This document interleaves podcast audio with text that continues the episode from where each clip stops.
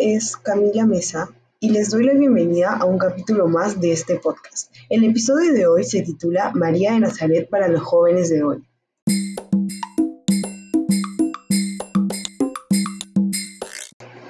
Bueno, primero que nada, para quienes no la conocen todavía, quiero hablarles un poco sobre quién es exactamente la Virgen María.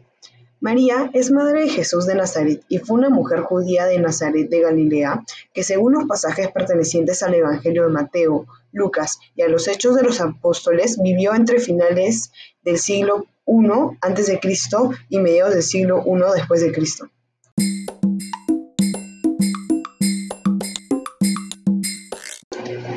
Por otro lado, se sabe que la Virgen María es un ejemplo a seguir para muchos jóvenes y seguidores de ella, ya que, como se conoce hasta el momento, María siempre ha sido una mujer muy devota de la palabra de Dios y confiaba plenamente en ella. También se caracteriza por ser una mujer muy humilde y obediente, puesto que cuando Dios le comunicó que sería madre de nuestro Salvador, María no se opuso en ningún momento.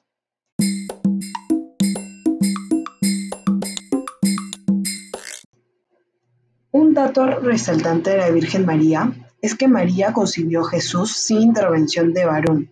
Este hecho se afirma claramente en los dos primeros capítulos de los Evangelios de San Mateo y de San Lucas.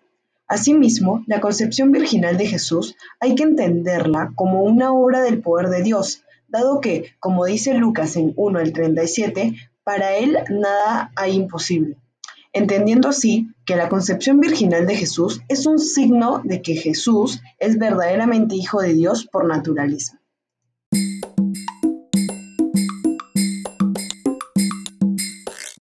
Ahora seguro se preguntarán, ¿cuándo y dónde murió la Virgen María? Bueno, desde el año 453 se registra la fiesta de la Asunción en Jerusalén y de allí viene la fecha del 15 de agosto, en el año 600, el emperador de Bizancio, Mauricio, ordena celebrar ese día en todo el imperio.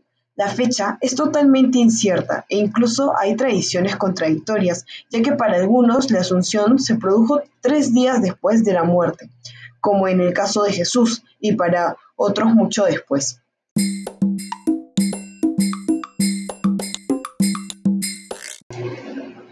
Para finalizar, me gustaría realizar una oración a la Virgen María. Dios te salve, Reina y Madre de Misericordia, vida, dulzura y esperanza nuestra. Dios te salve. A ti aclamamos los desterrados hijos de Eva. A ti suspiramos gimiendo y llorando en este valle de lágrimas. Ea pues, Señora, abogada nuestra, vuelve a nosotros esos tus ojos misericordiosos. Y después de este destierro, muéstranos a Jesús, fruto bendito de tu vientre. Oh clemente, oh piadosa, oh dulce Virgen María, ruega por nosotros, Santa Madre de Dios, para que seamos dignos de alcanzar las promesas de nuestro Señor Jesucristo. Amén. Espero les haya gustado este podcast. Lo hice con mucho cariño para todos mis oyentes. No se desconecten para esperar un próximo episodio.